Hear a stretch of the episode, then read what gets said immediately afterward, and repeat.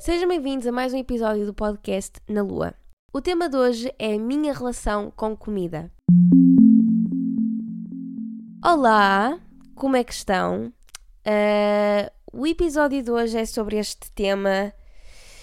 E olhem, eu sinceramente nem sei porque é que me lembrei de fazer um podcast todo sobre comida. Isto porque Pronto, eu por acaso acabei de jantar há bocado e fiz ganda prato, que é uma cena que não costuma acontecer assim tanto.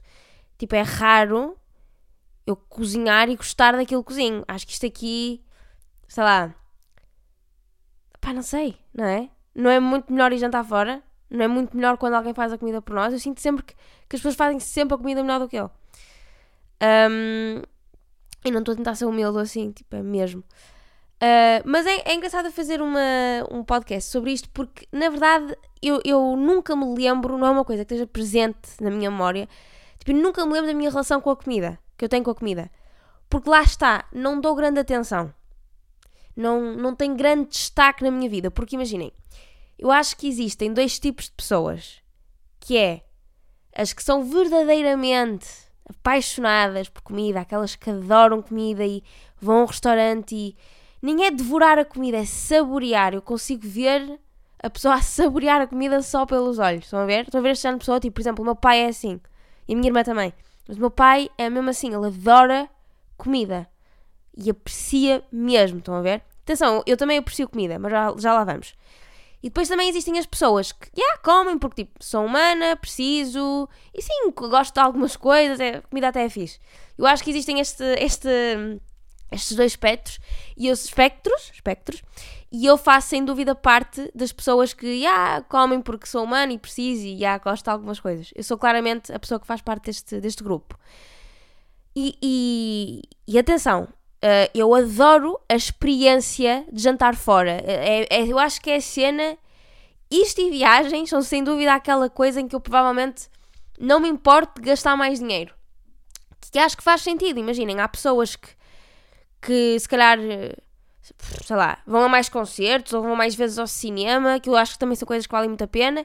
Eu adoro jantar fora e, e experimentar restaurantes novos e comidas novas é fixe, eu adoro essa experiência.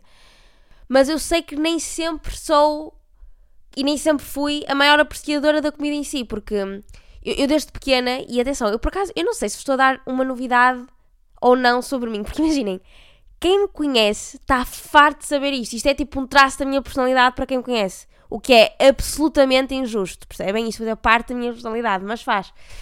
Uh, bem, eu espero não ter que definir o que é que é um pisco. Eu não sei se sou só eu que utilizo este termo, tipo, ou se é no norte, é uma cena do norte, ou se, ou se as pessoas utilizam esta cena.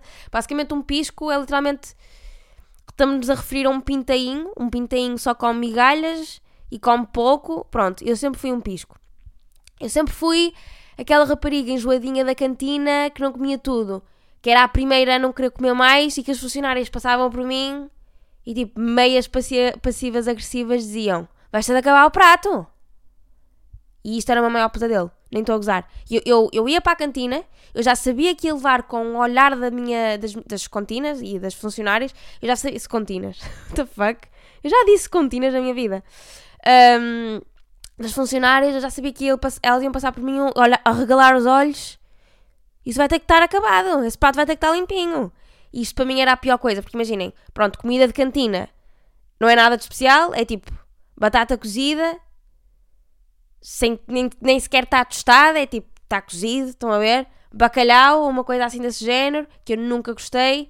Pronto, estão a perceber? Basicamente, eu, eu sinto que a comida da cantina é tudo aquilo que eu não gosto. Pronto, é o, meu, é o menu de cenas que eu não gosto e é o menu de comida má.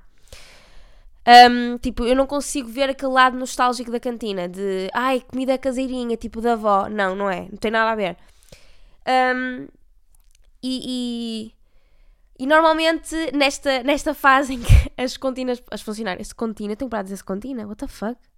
What the fuck, para-se. Uh, as funcionárias passavam por mim e nesta altura, tipo, a comida já estava fria então era duplamente mais difícil acabar a refeição. Ver? Era de género. Já, a comida já é má, já não está quase ninguém na cantina, ou seja, sou a única e eu tinha pressa de ir embora porque é de género.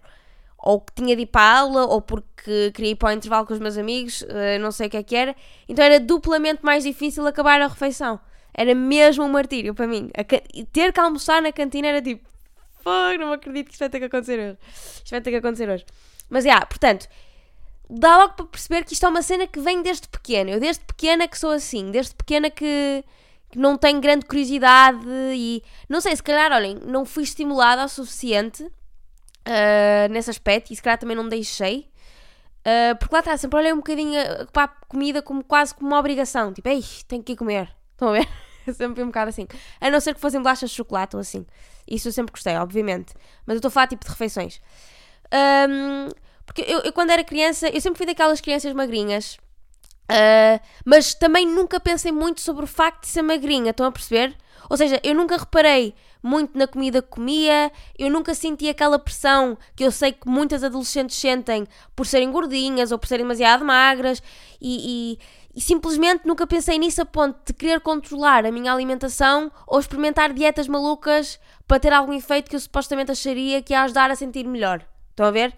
É porque, sei lá, isto é uma coisa muito comum, sei lá, adolescentes que se sentem gordinhas uh, porque X ou Y razão, porque enfim, estão numa fase provavelmente mais insegura da vida delas, ou comparam-se muito uh, às outras raparigas da turma, e depois há aquela cena de quererem comer pouco. Eu acho que quase todas as minhas amigas e, e raparigas que eu conheço, acho que tiveram esta fase mais uh, de dietas malucas nesta altura, porque é a fase em que estamos mais vulneráveis e que não percebemos e não, e não pomos o nosso corpo e a nossa saúde em primeiro e achamos que comer pouco nos vai fazer sentir melhor porque vamos ficar mais magras ou que, ou que ou então estamos sempre a reparar no facto de sermos muito magrinhas e não termos isto ou aquilo.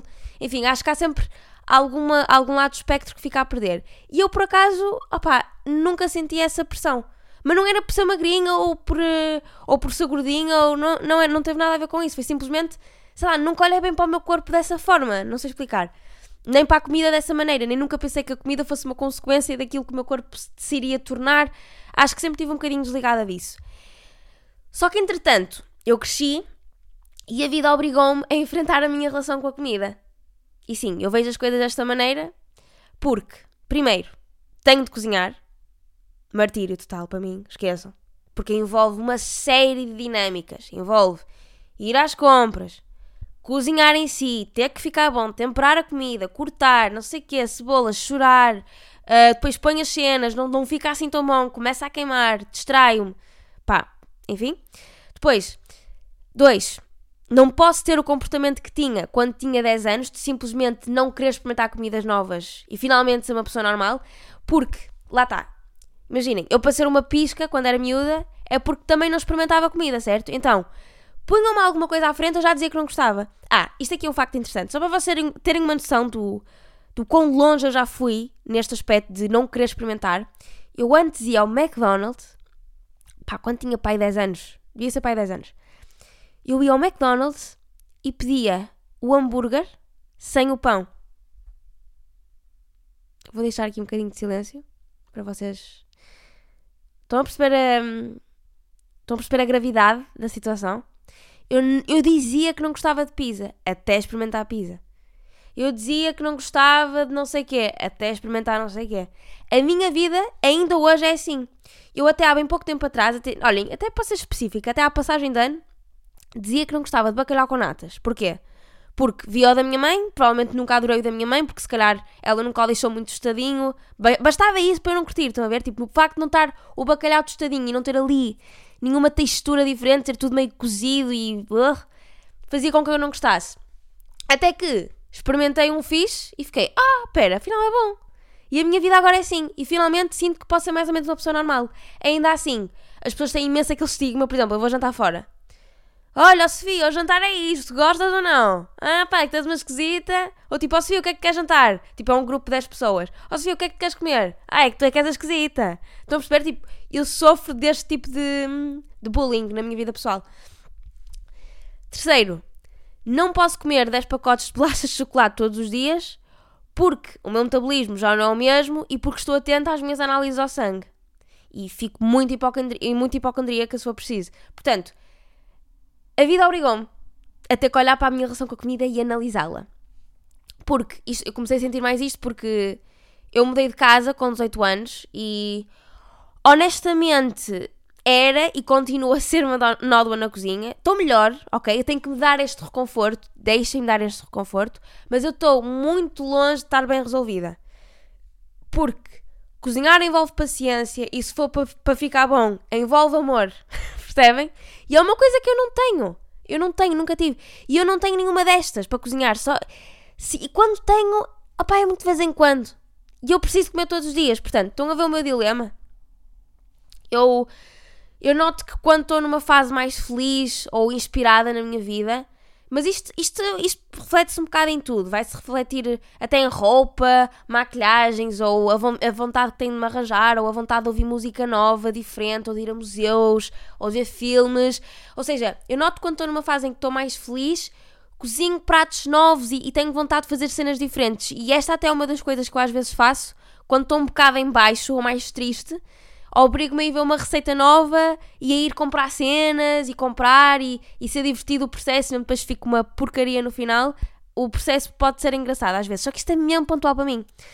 E lá está, um, isto nem sempre se reflete na cozinha, ou seja, mesmo que eu esteja numa fase feliz, eu acho que nunca chega, ou seja, só de vez em quando é que dá para refletir na cozinha, porque eu não tenho mesmo paciência. E, hum, e então, opa, eu, eu organizei aqui umas dicas mesmo básicas para quem for parecido comigo, que opa, podem parecer óbvias e muito provavelmente até podem ser gozáveis, mas eu vou dizer na mesma para quem precisar de ouvir e não encomendar comida todos os dias de fora. Sim, porque eu sei que as pessoas que precisam de ouvir isto são as pessoas que encomendam muito de fora. Pronto, estou a partir desse princípio. Opa, uma coisa que para mim foi, tipo, mudou uma vida foi planear as refeições. E vocês estão tipo, Sherlock, a sério, Sofia, parabéns! Parabéns! Uh, mas é mesmo, mudou, porque, por exemplo, eu antes. Pá, eu preciso beber água, desculpa. Ei, eu não tenho água aqui. Ixi. Estou mesmo com a, com a boca seca e a garganta seca. E aí vou precisar de tossir. Ei, muito mal, desculpem. Bem, lamento. Um, por exemplo, no meu caso, eu faço as compras para a semana. Uh, e não para o mês. Ou seja, eu em vez de, de, comprar uma grande quantidade de ingredientes e pensar assim, bem, eu hei de usar isto para alguma coisa. Estão a ver? Eu antes fazia muito isto.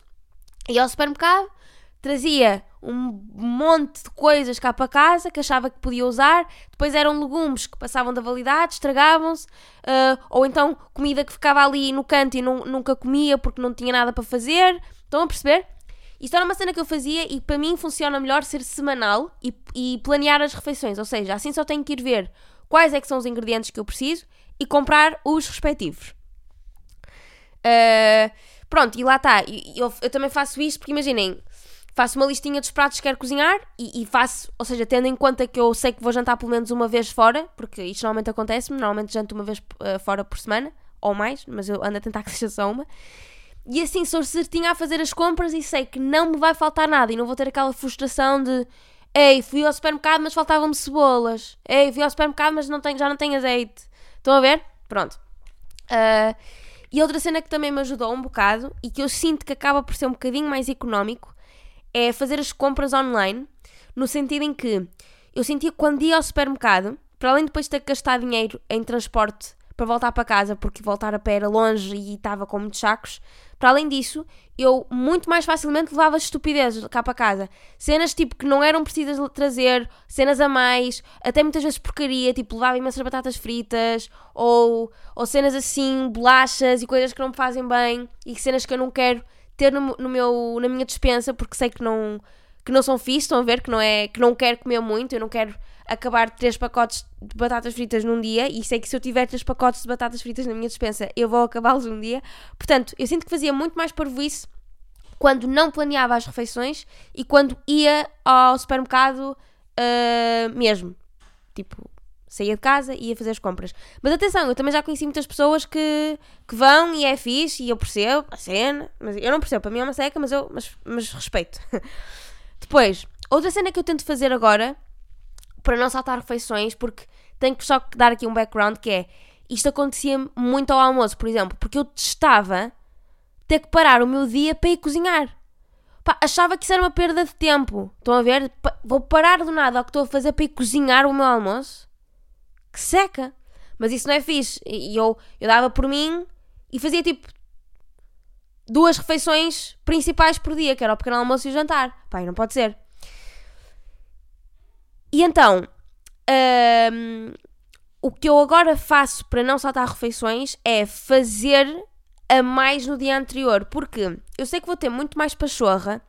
Primeiro porque eu sou uma pessoa que gosta mais da noite no geral. Tipo, eu gosto de fazer cenas à noite. Eu adoro gravar podcast à noite.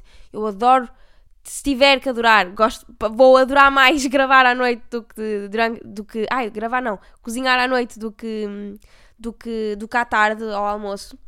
Uh, portanto, isto é uma cena que, que, que, não era óbvia para mim. Eu não sei bem como é que não era óbvio, mas nunca foi muito óbvio. Mas eu ficava sempre com aquela cena de não, ao jantar fazia sempre só uma porção. Vai só aqui um bocadinho. Estão a ver? Era sempre assim. E a partir do momento em que comecei a fazer duas porções ou três porções, foi de género: ah, peraí, eu posso guardar isto no frigorífico e poder comer no dia a seguir? Isto é incrível! Pronto, eu não sei como é que nunca tinha pensado nesta cena, mas isto também foi life changing para mim.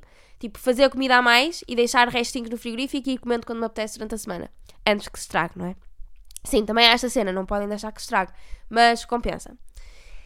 E depois, eu acho que a cena mais importante e que me tem ajudado mais na minha relação com a comida é aprimorar, tipo, quatro refeições. Termos um menu, olhem, pode ser um menu humilde. Não tem mal, pode ser humilde. Mas termos quatro refeições, que lá está, eu sei que também podem tornar repetitivas, mas no fundo, termos um menu de 5 pratos que sabemos fazer e que não vão correr mal. Um, por exemplo, uma coisa que eu acho que ajuda é sempre que vamos aprender uma receita nova, é ficar a insistir nas próximas semanas, fazê-la tipo uma vez por semana, só para nos certificarmos que ela fica na cabeça e que ficamos boas, bons a fazê-la. Estão a ver? Eu acho que isto é uma cena fixe. E, e no fundo é ter este menuzinho de pratos safe que sabemos que vão funcionar.